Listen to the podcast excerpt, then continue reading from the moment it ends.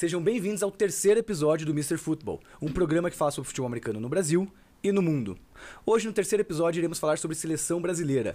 E nada mais justo de que trazer o safety da seleção brasileira no Mundial. Cleverson Freitas. Obrigado pelo convite, Gino. É um prazer estar aqui fazendo esse programa com você. Muito obrigado mesmo. Eu tenho que agradecer vocês, né? Porque o Mr. Futebol só acontece por causa da família do futebol americano. Eu venho com essas ideias, trago convidados, as pessoas sempre falam sim na hora. E já que eu tô agradecendo, eu quero também agradecer os nossos patrocinadores. O primeiro patrocinador é a Esporte América, a maior loja física de esportes americanos no Brasil, que quando eu cheguei com essa ideia também já falou: "Não, pode vir gravar aqui, vai ser legal, a gente disponibiliza o espaço, estamos aqui". E também que vocês já conhecem, a Kickball, que fornece uniformes é, esportivos, tanto de futebol e, claro, futebol americano, que fez a camisa do Mr. Football. E não só isso, criou o time Mr. Football. Já no primeiro episódio a gente teve um QB, um linebacker, no segundo um tight end, e agora a gente está contratando nada menos do que um safety de seleção brasileira. Cleverson Freitas, aqui ó, 34. Por favor, aqui é seu. É um presente do Mr. Football pra você. Fui draftado, hein? Agora a única pergunta que eu tenho, Gino, é a seguinte: Qual é o salário? Ah, isso a gente discute depois. Não pode falar na frente das câmeras. Tá bom. Mas então vamos começar a falar um pouco sobre o futebol americano e a seleção brasileira. E eu acho importante a gente falar para as pessoas que estão começando, talvez, ou já há mais tempo nem saibam disso, que existe a IFAF, que é a Federação Internacional de Futebol Americano. E ela que está por trás dos mundiais que acontecem a cada quatro anos normalmente, né? Então, é, a, a IFAF ela existe, né? A Federação Internacional, ela que faz os mundiais. Hoje a sua sede é na França e o presidente é o Richard McLean, que é um canadense. Certo? E, e isso é muito interessante porque a BFA ela está federada à IFAF. Então a gente segue as regras da IFAF. E agora vem a primeira pergunta para você, Cleverson, porque a IFAF tem algumas regras que nem a NFL não segue, né? Não é aquela coisa que ele segue 100% que a IFAF fala. E tem duas que eu, sinceramente, tenho uma opinião forte sobre, que a primeira é a recepção com os dois pés no chão ou apenas um. Uhum. Na NFL hoje é obrigado ter os dois pés para ser uma recepção. Na IFAF não precisa, como na BFA. O que, que você acha disso? É, se eu não me engano, uh, o conceito que eu tinha era que a IFAF seguia muito o que a gente vê no college, que uhum. basicamente é mesma, as mesmas regras. É, eu acho que por conta do nível do, do jogo, acho que faz sentido, não só o nível do jogador e tudo mais, mas também o nível da arbitragem, né? E a, o, as ferramentas que você tem disponível para fazer um review de uma jogada ou alguma coisa assim. Por exemplo, na NFL, você consegue ver 49 ângulos diferentes de uma mesma jogada e ver se o cara tinha os dois pés no chão ou não. Você vai num jogo da IFAF, você, é, a qualidade que você, técnica que você tem dos árbitros é diferente, não é os Sim. mesmos árbitros que apitam na NFL como está apitando lá. E você não tem as mesmas ferramentas, os mesmos recursos para poder fazer um review de uma jogada e tudo mais. E como a jogada, o jogo é muito rápido, eu acho que faz sentido. Com certeza. Eu concordo com isso. Eu, eu, falo bastante pela questão do nível, né? Assim, é, para quem nunca jogou, é extremamente difícil você ter o controle da bola e os, dos pés, colocar os dois pés no chão. Você conseguir. E você, como árbitro, conseguir ver, ver se o cara teve o controle, se ele tava com os dois pés, se não tava. É você usa uma, uma, frase bem legal sobre a NFL poder revisar, né? Uhum. Até quando eles revisam, a gente fica, mas será que encostou os dois? Não. Ah, não, Sim. mas a grama subiu, a grama não subiu. Então isso é legal. Agora, a segunda regra que tem a diferença também, que para mim é bem gritante, é a questão de você cair com posse da bola sem ser encostado. Hoje na IFAF, que a BFA segue, até NCAA, que você falou do college, você não pode levantar. Agora na NFL, não foi encostado por ninguém, você pode levantar e continuar a jogada. O que, que você acha? Olha, eu acho que eu ia gostar da ideia de você cair sozinho e conseguir continuar jogadas. Só parar se alguém mesmo te, te, te encostar, se for mesmo down by contact. Eu, eu adoro isso, porque eu ia falar sobre isso até, porque até IFAF, se estiver escutando, por favor, pense em trocar isso, porque até que a gente usa aqui é, uns campos, a gente tá jogando nos campos, Sim. não é excelente. Então algumas vezes você escorrega, porque tem muita lama, alguma coisa assim, e você quer continuar correndo. Ou a gente que joga na defesa, né, uhum. ou jogava no caso, é, a gente intercepta uma bola nas 5 jardas, sem ninguém encostar. A gente não pode levantar e dar aquelas mais 5 jardas pro nosso, pro nosso ataque. Sim. Inclusive, teve, teve uma jogada que eu lembro bem que eu interceptei, caí, saí correndo, depois que eu me liguei que não valia mais. É, então. É, eu lembro até um touchdown do César Rey, que ele recebeu o kickoff com o joelho, no, o joelho chão, no, chão, mas ninguém viu na hora. Ele fez o retorno, fez o touchdown e depois os juízes conversaram. Ah, eu acho que ele estava com o joelho no chão, então cancelaram. Sim. Então eu Mas essa mudaria. do joelho no chão ajudou, ajudou o Croco também. 2014 no Couto. Que foi o punch que eles foram chutar, que o Panther pegou com o joelho no chão e deu down lá. E ah, aí não valeu o chute. Então, dependendo do momento, vale é, a pena, né? Então. Mas então, agora a gente entendendo que a IFAF é que regula tudo isso, vamos voltar a falar de seleção brasileira, que a gente está aqui uhum. hoje. É, é bem importante falar que o primeiro jogo da seleção brasileira foi em 2007 contra o Uruguai. Agora as pessoas devem estar em casa falando, não, mas calma aí, você acabou de falar no primeiro episódio que em 2008 foi o primeiro jogo full pads do Brasil, como em 2007 já tinha uma seleção. Então é importante, o primeiro jogo que aconteceu em 2008 foi o primeiro jogo em território brasileiro com duas equipes full pads. Esse em 2007 foi até um pouco polêmico, porque não existia uma convocação, foi mais quem tinha equipamento, quem tinha o dinheiro, quem tinha condição de viajar para o Uruguai para jogar. Até tem boatos que alguns uruguais emprestaram equipamento para os atletas que estavam vindo jogar. Então, assim, alguns nem consideram esse, esse primeiro jogo da seleção brasileira. Mas, oficialmente, a CBFA considera, a confederação considera esse primeiro jogo. E esse primeiro jogo acabou 20 a 14 para o Uruguai. E eu acho isso muito legal, porque imagina, só um ano depois a gente teve um jogo full pads mas a gente já foi lá e deu trabalho para a galera do Uruguai. E já dando uma ideia, falando sobre isso, como a gente evoluiu em pouco tempo, em 2014, sete anos depois, a gente jogou de volta com o Uruguai e ganhamos de 49 a 0. Então, assim, o tanto que a gente evoluiu depois que a gente começou a jogar com o PEDS. E falando sobre a seleção para chegar no Mundial, aí a gente precisou conquistar a nossa vaga, que jogamos no Panamá né, contra a seleção do Panamá, Sim. obviamente, e ganhamos de 26 a 14. E agora, Cleverson, eu quero perguntar para você quando você começou a fazer parte dessa seleção? A minha, a minha primeira convocação foi em 2011. É, em dezembro de 2011 teve uma pré-convocação. É, ia ter um training camp em São Paulo, acho que era no Parque Ibirapuera, porque eles estavam preparando. Era, era parte da preparação para um amistoso contra o Chile em janeiro que rolou em Foz. Então eles fizeram uma pré-convocação, chamou pessoal de, todo, de tudo que é lado lá, de vários times diferentes. E a gente treinou um final de semana inteiro lá. A gente, a gente viajou daqui de. Toda a galera daqui, daqui de Curitiba foi para lá de, de Kombi, ou de, ou de van, não lembro. Mas a gente viajou de noite, a gente chegou lá. A gente, a gente saiu daqui, acho que na sexta-feira, final do, final do dia, chegou lá sexta-noite. E aí eram dois dias seguidos de treinamento. É, sábado e domingo, treinamento direto, de manhã, de tarde. Então, bem pegado. Dali, eles fizeram o, a, o corte final e saiu a lista da galera que foi jogar contra, contra o Chile. Então, eu estava nessa lista, eu comecei a participar da, da seleção, então, nesse, nesse primeiro amistoso contra o Chile. Nessa primeira, nessa, nesse primeiro amistoso, o, os safeties titulares eram o Samuel, que jogava na época, acho que no Fluminense Imperadores, e o Trapa, do Tritões. Uhum, é, eu joguei, eu acho que 5, 6 snaps, acho que nem isso. Joguei mais ST e no finalzinho do jogo devo ter jogado acho que uns 5 snaps, alguma coisa assim.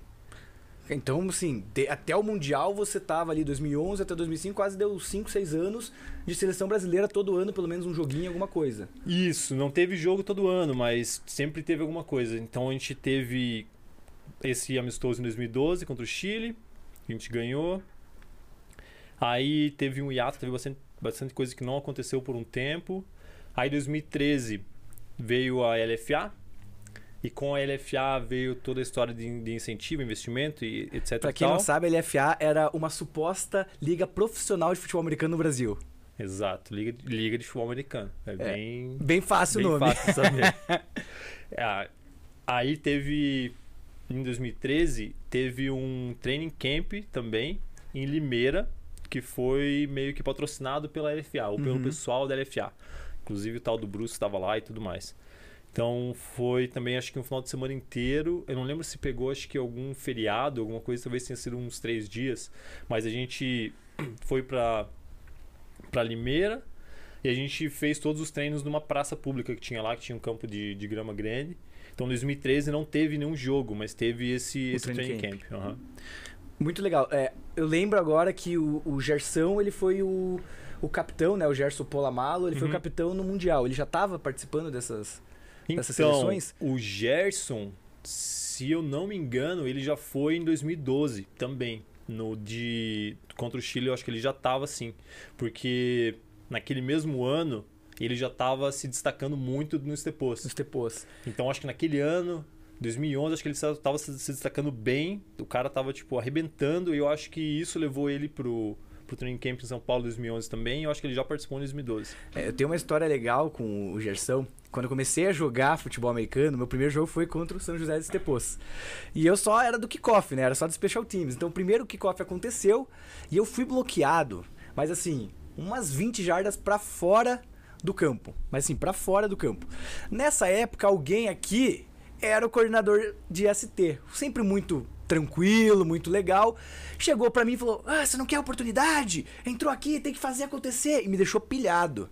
Aí eu falei: Não, cara, próxima vez, quem parar na minha frente vai ter, vai ter se arrependido de vir jogar. Vou tirar a alma daquele cara. Não, vou no meio, não vou, vou tentar escapar como fez a primeira vez. E eu fui, eu fui mesmo determinado, assim. E até então eu não conhecia muita coisa do futebol americano que eram as pessoas, né? Eu só vi que eu tava correndo reto e no meu lado, que para onde eu tava indo não tinha um retornador, tinha um cara cabeludo, mais baixinho assim, ele é mais alto que eu, mas não muito. E fortinho, falei, é esse que hoje vai morrer. Não, pensei, já tava indo reto. Quando eu fui ter esse contato com ele, ele por não ter campos tão excelentes no Brasil, ele foi pisar e escorregou. E eu passei por cima. E saí empolgado, cheguei pro Clever e falei: Ah, você viu? Arregou pra mim. Eu ia derrubar ele e tal. Eu nem lembro quem foi na, na época, olhou para mim: Gino, deixa eu ver. Você tá falando daquele que tem cabelão assim? Aí eu falei: Sim, você viu? Ele, ele arregou. Ele falou: Cara, não. Deixa eu te explicar uma coisa você teve sorte que ele escorregou, porque senão o jogo estaria parado até agora, porque você ia ter que sair de ambulância. Aquele é o Gerson. Bem o provável. Bem provável, Bem né? provável. Não, hoje eu falo, a pancada mais forte que eu vi acontecer no Brasil ao vivo foi do Gerson com o Bruno Santucci. Que o Bruninho salvou o Todd num, num scramble aqui, foi um não é? absurdo, foi um absurdo. Claro que agora, voltando, já que eu falei de pancada, eu quero voltar pro Mundial, que para mim a pancada mais forte que eu vi um brasileiro dar, e você estava lá para ver isso, foi do Rocha no running back da França. Sim. Naquele segundo, na segunda pancada. Quem não viu, vai procurar no YouTube que ele força dois pontos seguidos, mas o segundo, cada um cai para um lado, assim, mas que a pancada Aham. foi muito forte. Aquilo ao vivo também foi assim. Ao vivo foi porque o cara tava tratorando todo mundo. E o Aham. Rocha tava no, tava no banco, Tava no né? banco, né? Aí o Rocha entrou depois, cara, e foi duas seguidas ali que deu o cartão de visita pro cara, o cara já começou a se segurar. Nossa, é. Corria pro outro lado. Fugia dele, né? Exato. Bem esperto. É, então, falando aí do, da seleção brasileira e tudo mais, eu queria saber quando vocês começaram a acreditar que poderia ir pro Mundial. Né? Você falou que você jogou no Chile, depois jogou no Panamá. O Panamá ainda não, porque o Panamá já era para tentar entrar pro Mundial. o Panamá antes- já era eliminatória já. Mas an- quando convidaram vocês pra eliminatória, vocês falaram, cara, a gente vai chegar no Mundial? Então, quando eu, quando eu joguei no contra o Chile, pra mim era só tipo ah, um jogo amistoso e tal. Pode ser que o pessoal da, da CBFA já estava preparando algum plano em relação a se preparar para uma eventual quali, eh, qualificatória ou pre- potencial mundial, mas na minha cabeça não tinha nada disso. Eu acho que foi em 2014 quando a gente jogou com o Uruguai que aí eu acho que começaram a se falar sobre, ó, ano que vem vai ter um mundial. Daí os caras começaram, eu comecei a ouvir bastante conversa do tipo, tá, como é que a gente faz pra ir lá? De quem a gente tem que ganhar? Quantas vagas tem? E aí foi quando acho que o pessoal começou a seguir um pouco mais a sério e, e ter um plano um pouco mais detalhado e executado, do tipo, como o que, que a gente precisa fazer pra conseguir colocar a seleção lá. Legal. É, até fazer uma pergunta que você acabou comentando, que o Gerson entrou em 2012, você em 2011, é, não sei o Diego Gordo Taylor lá quando ele entrou, mas a seleção mudou muito ou ficou parecida até chegar ao Mundial? Ah, eu acho que de 2000 e- da seleção do Uruguai até o que foi pro mundial não mudou muito, ou seja, de 14 até Foi, 15 teve- realmente teve uma preparação, então. Mas, por exemplo, teve bastante gente que tava na de 2012 contra o Chile que já não tava mais na, na do Uruguai. E aí também a questão de idade, galera que já era, tipo, já tava, já tava no, no futebol fazia bastante tempo, e a galera que eu acho que tava meio que começando, que era mais ou menos o meu caso, sim, e a galera que talvez estava no, no meio, meio termo, eu acho que conseguiu seguir e terminar até, até chegar o, o Mundial. Mas teve uma troca só de 2012 para 2014, daí que foi Uruguai. Dali para frente eu acho que mesmo que a base se manteve a Manteve. mesma. E aí, por isso teve sucesso. E agora vamos falar, vocês conquistaram né, esse caminho, chegamos, vamos poder ir pro Mundial. Mas para as pessoas que estão começando agora o futebol americano, é importante saber que não foi assim, ah, vamos pro Mundial, tá aqui o dinheiro, toma passagem. Uhum. Eu mesmo comprei uma camiseta do Cleverson para ajudar ele nessa viagem. É, explica um pouco assim, que é, foi tudo de vocês ou teve alguma ajuda, alguma coisa? Então, tinham tinha várias peças diferentes que envolviam questão financeira para poder participar do Mundial.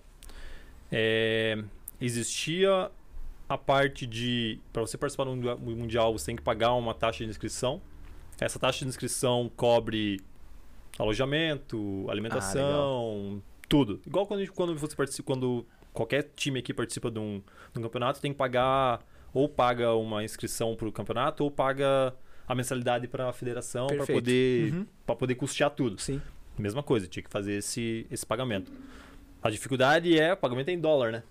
E naquela época não, não era 1 para 5, mas já era 1 para 3 e, e pouco. Uhum. É, eu sei que teve a confederação teve dificuldade em, em levantar esse dinheiro para pagar a inscrição. Então, enquanto a confederação estava fazendo o corre para ter esse valor para pagar a inscrição, os jogadores estavam fazendo corre para conseguir pagar a sua passagem para ir para lá. E uma, um, um, só um comentário. Vocês vão ver, acho que na minha camiseta aqui dá para ver que tem o símbolo da FCFA. Uhum. Aí vocês pensam, pô, mas FCFA é uma entidade estadual e tá né, ali dentro, na, no, na, na camiseta, na jersey da seleção. É porque eles, eles fizeram um aporte grande para ajudar a pagar essa inscrição para a seleção brasileira poder. Exato, para poder participar. Então, a CBFA e a FCFA cuidaram dessa parte. Cada jogador teve que achar a sua maneira de arcar com a passagem. Então a gente sabia que chegando lá, a gente ia ter alojamento, a gente ia ter alimentação, mas você tinha que pagar uma passagem que você tinha que ir para Ohio. Aí, Ohio não é uma cidade turística, não tem vários voos para lá, então o, o, preço da passagem não é uma passagem barata, então você tem que achar várias uh, opções diferentes. Então, cada um meio que se virou e achou as opções que conseguia. Uhum. É, e cada um achou as maneiras diferentes para conseguir levantar o capital para fazer isso. Eu, como você falou, eu decidi fazer camisetas, vendi camisetas. Por, e sinal, aí... por sinal, Renato, você está com a minha ainda que eu não recebi. eu fiz as camisetas para ajudar no, no, no custeio, para ajudar um pouco. Aí na minha viagem, na verdade, eu falei, cara, já que eu vou ter que fazer essa viagem e, e as, a, as opções estavam bem limitadas e tinha bastante gente aqui comprando e tudo mais, eu fiz uma viagem meio, meio maluca, porque eu comprei, na verdade, minha passagem para ir daqui para Filadélfia. Porque eu falei, cara, já que eu já vou ter que ir para lá e tudo mais, então eu vou achar alguma passagem que esteja barata e lá eu me viro uhum. chegando lá dentro. Aí eu consegui uma passagem que eu fui para Filadélfia. O Mundial começava no dia 9 de julho. A gente tinha que estar tá lá no dia 7 ou 8. Aí eu peguei uma passagem que eu cheguei lá no dia 4 de julho, dia da independência. Aí eu aproveitei e dei um giro na cidade lá, conheci por uns dois dias. Subi a escadaria do rock. Subi a escadaria do rock, visitei a penitenciária, cara, fiz tudo. Subi no Capitólio. Falei, já que eu vou ter que desembolsar essa grana, Sim. vou ter que ir pra lá mesmo, então vou tentar aproveitar um pouco.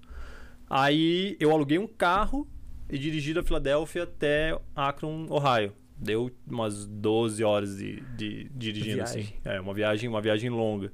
E aí, para voltar, no, no na volta, a mesma coisa. Tava lá, o voo saía da, Filadélfia. Da Filadélfia, só que a diferença é que quando eu cheguei, eu cheguei tipo cinco dias antes. Uhum. Quando acabou o Mundial, basicamente eu tinha que sair no dia seguinte, acho que de manhã, e chegar a tempo de pegar o voo. Legal você falar sobre isso, porque é interessante para as pessoas entenderem que não é fácil. Eu até lembro do Vitor, do cornerback do João Spectros, que acabou não indo, não sei qual foi o motivo, mas pode ser um dos motivos da dificuldade de viajar para lá, que uh, teve suplente, né, que entrou o Rafael Cruz, que é um excelente jogador e tudo mais, ele jogou, ganhou com o Sada, Cruzeiro, é cornerback também, foi pro México jogar, mas assim, teve as dificuldades que alguns atletas nem puderam ir, né? Sim, o, o Vitor Veloso, na verdade, ele não foi, não foi muito, não, a questão não foi financeira, foi opção dele, é, o que aconteceu foi que ele, ele fazia direito, ele já estava formado e ele passou em algum concurso muito, muito, muito.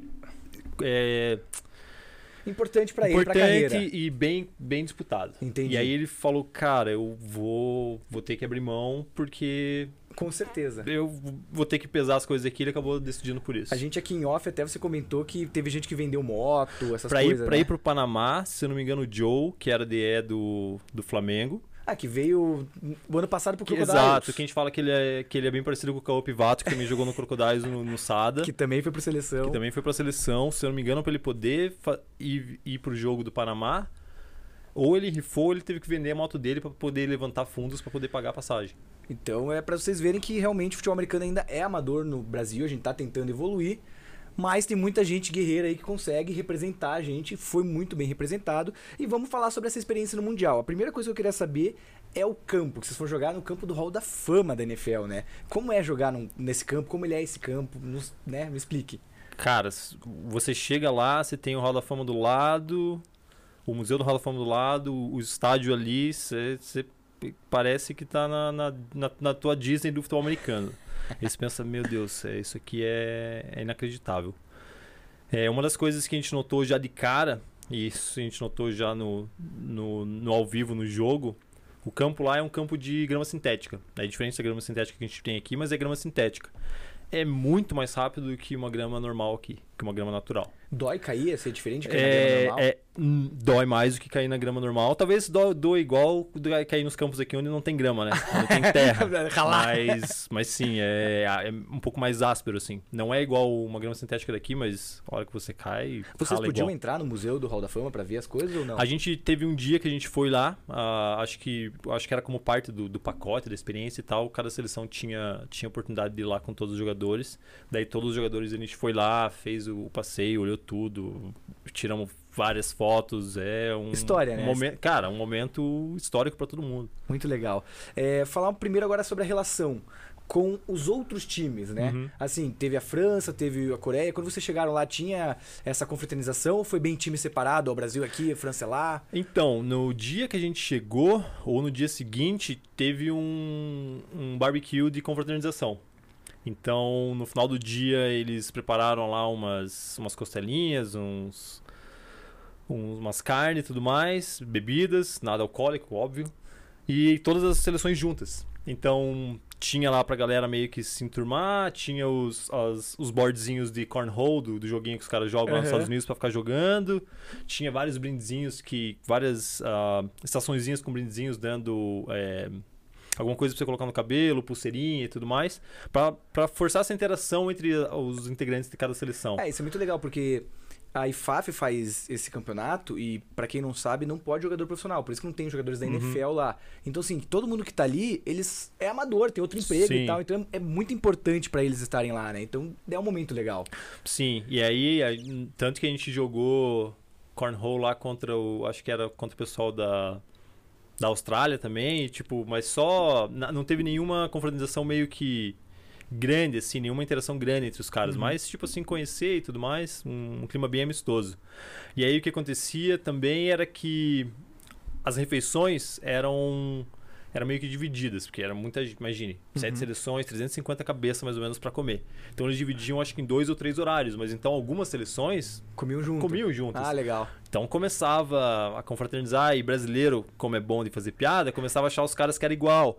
Por exemplo, a gente achou um cara, um jogador da França, que a gente falava que era, se não me engano, o irmão do, do Diego Taylor porque eles eram muito parecidos. Aí um dia a gente foi lá e fez um, um fervo e ele foi tirar uma foto lá do cara cara com uma cara, tipo, de, tipo, não tô gostando. O Brasil gosta, Exato, o cara gosta. não.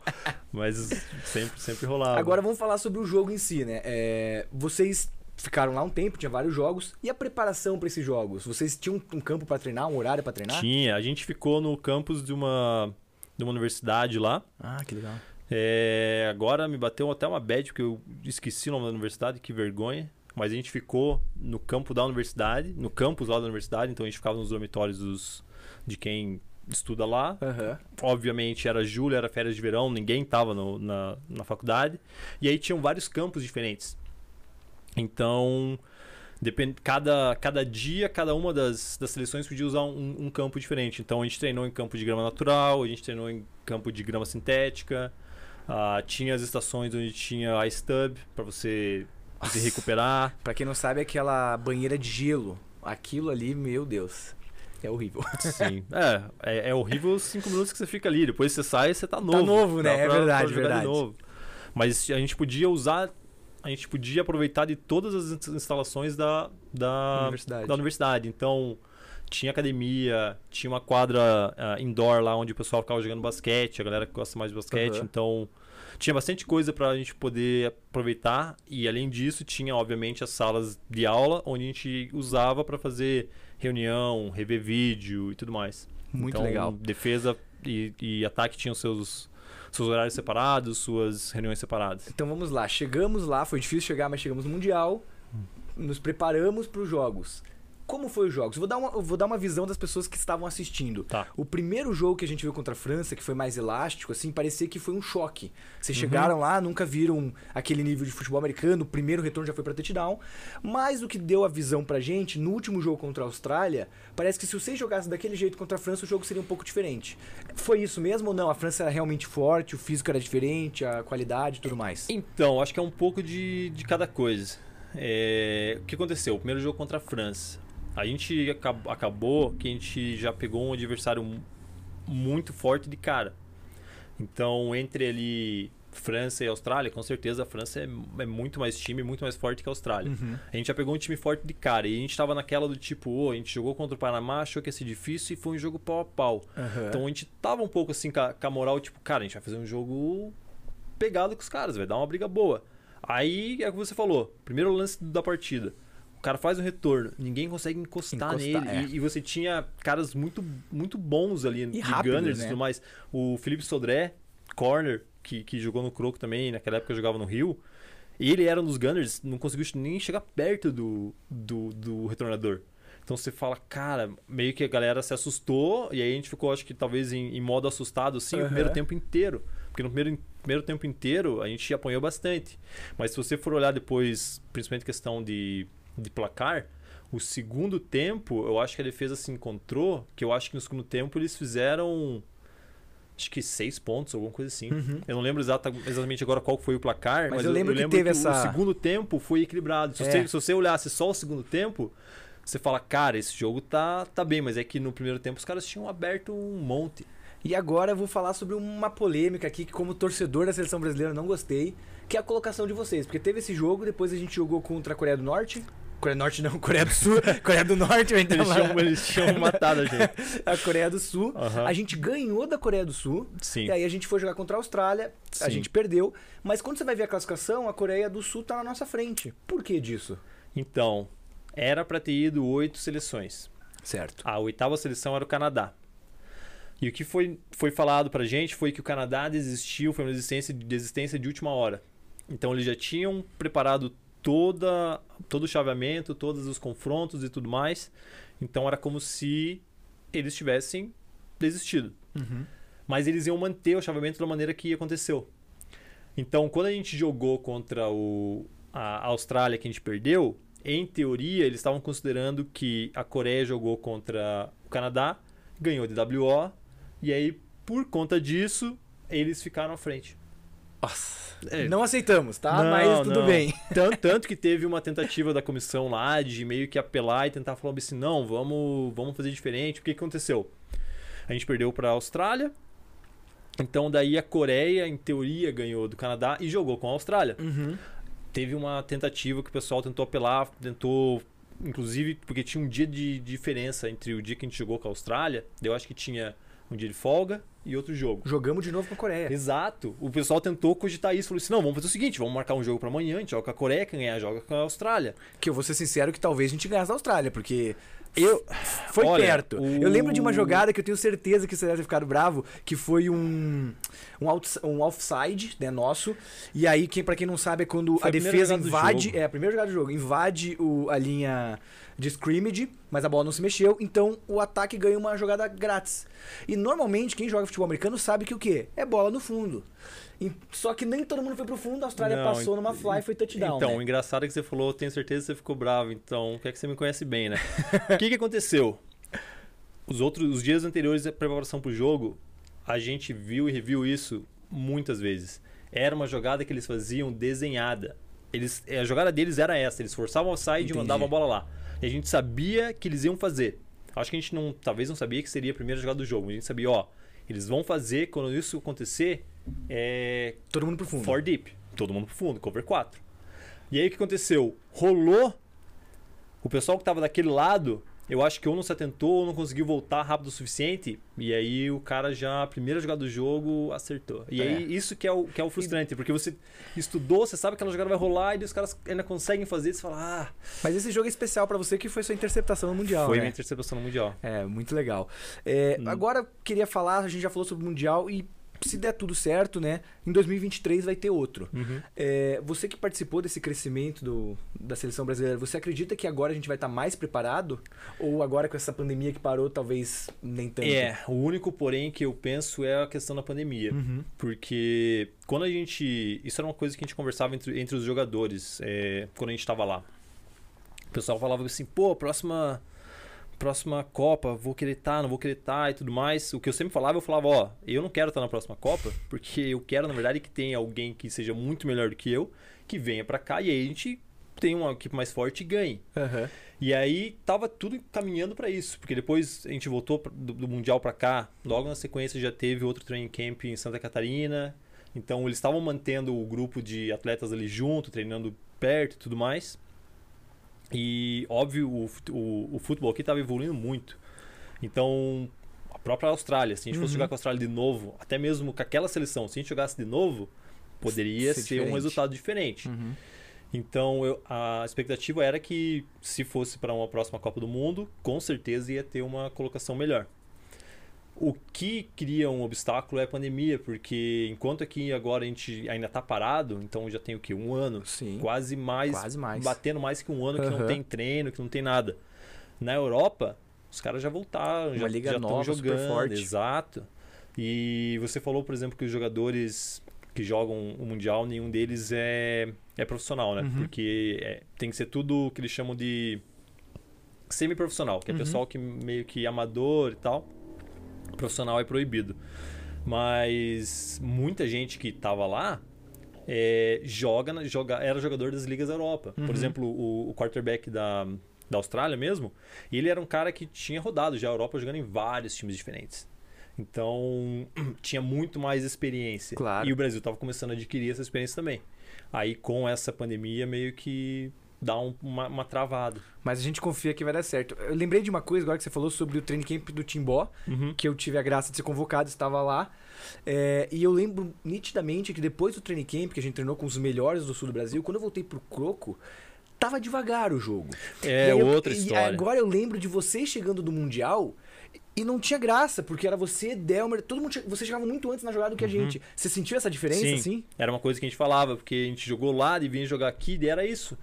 É, parecia que a, a nossa reação estava muito mais rápida, porque a gente acabou acostumando com a velocidade do jogo lá, porque, uma, o campo que eu falei que era Sim. muito mais rápido.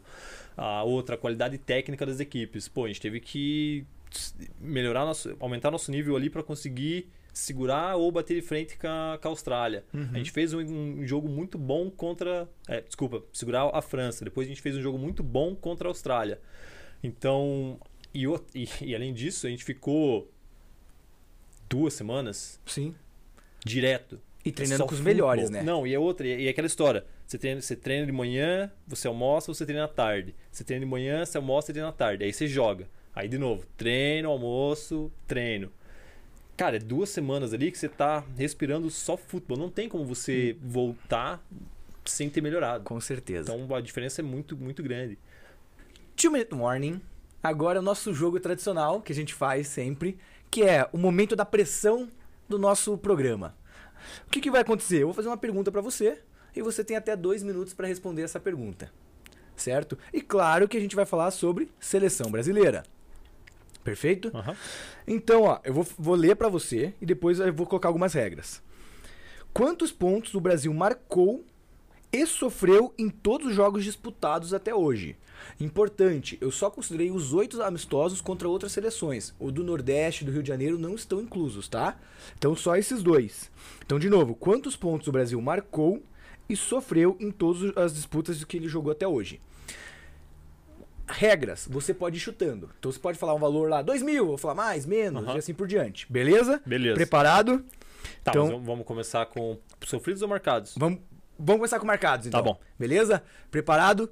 Dois minutos rolando. 100, Mais, 120, mais, 140, mais, 200, mais, tre- 250, menos, 230, menos, 221, menos, 212, menos, 207, menos, 206, menos, 203, menos, 201, mais. 202, Aê, 202 pontos marcados. Agora sofridos. 100, M- Menos, 89, Menos. 86. Menos. 83. Menos. 81. Acertou. Ah, Cleverson em momentos assim que precisa dele, ele, ele aparece. Foi melhor. Foi mais rápido que dois minutos. Mas é muito legal, né? Você mesmo começou com valor ali. Pô, opa, é muito mais. E, ah, 100 sofridos. Não, foi menos. A defesa do Brasil apareceu mesmo pros jogos. Muito legal. E depois desse programa que foi um verdadeiro touchdown, o que vem depois do touchdown, um extra point. Para quem nunca assistiu o programa do Mr. Football, é, todas essas perguntas, todos esses tópicos que eu faço sobre o tema, vem de mim, do entrevistador, para o entrevistado. Agora, o extra point vai ser um momento que o entrevistado vai trazer uma coisa que ele gostaria de falar sobre o tema que eu não abordei. Cleverson, o que, que seria esse extra point aí pra gente hoje? Uma história dos bastidores da seleção. Que Legal. Eu que, é, que eu acho que é interessante. Você, você mesmo falou que eu, eu, eu estudava muito jogo e Uhum. treinava bastante. Sim.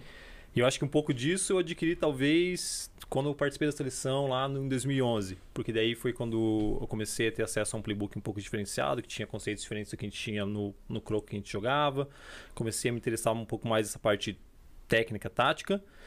E aí o coach da- de defesa da seleção era o Clayton Lovett. Uhum. Ele é tipo muito mais neurótico em estudar assim do que eu. Então, uma das coisas que aconteceu que tá marcado para todo mundo que participou desse jogo, por exemplo, quando a gente foi jogar contra o Uruguai, a gente tinha o jogo já marcado, a gente já tinha feito todo parte de training camp, tinha treinado tudo certinho e tal. No dia anterior ao jogo, tava provavelmente o pessoal do ataque tava lá descansando e tudo mais. O Clayton pegou toda a defesa. A gente foi numa praça qualquer de Montevidéu. Ele pegou um moletom, ele enrolou para fazer de bola. E a gente ficou fazendo walkthrough com a defesa inteira numa praça em Montevidéu em preparação pro jogo. Um dia antes. Olha que interessante, praça. pra quem não sabe, o True é a gente faz o jogo andando. Então, pra gente começar a fazer um mental raps, que a gente chama visuali- visualizar o jogo. Então, assim, você que acha que o seu coach do seu time pede muito pra você assistir um vídeo, eles um dia antes à noite estavam fazendo Não, não à noite, de dia. De dia, mas então estavam, né, Numa eu- praça, numa numa praça, qualquer. qualquer. em Montevidéu, o pessoal passava assim como se, como se a gente estivesse na 15 fazendo Aham. um ali É, na é, Nova Dor eu- Pardinho, eu, sei eu lá, gosto fazendo dessa um treino. história porque mostra o nível que você tem que estar de determinação na seleção brasileira, né? Sim. Você tem que estar determinado de estar numa praça aí qualquer horário treinando. Exato. Aí alinhava, chamava a jogada, fazia de novo. A gente ficou umas três horas na praça ali treinando, revisando jogada e tudo mais. Muito legal. Então, é uma, uma coisa, uma curiosidade bem, bem engraçada. Eu queria agradecer a você por vir hoje aqui, né? Foi um programa excelente, foi muito legal. É, vocês aí em casa gostaram? Então clica aí, se inscreve no canal, dá um like, é, comenta, olha, gostei disso, queria saber mais, como posso fazer? A gente vai responder. A gente tem nosso Instagram também. Segue a loja Esporte América. Lá no Instagram tem a loja deles, tudo mais. Segue a Kickball. E não esqueça que não acabou não. A gente vai ter o Overtime, que é o Cleverson contando outra história de futebol americano aí relacionada a qualquer coisa, lá no nosso Instagram. Muito obrigado e até a próxima.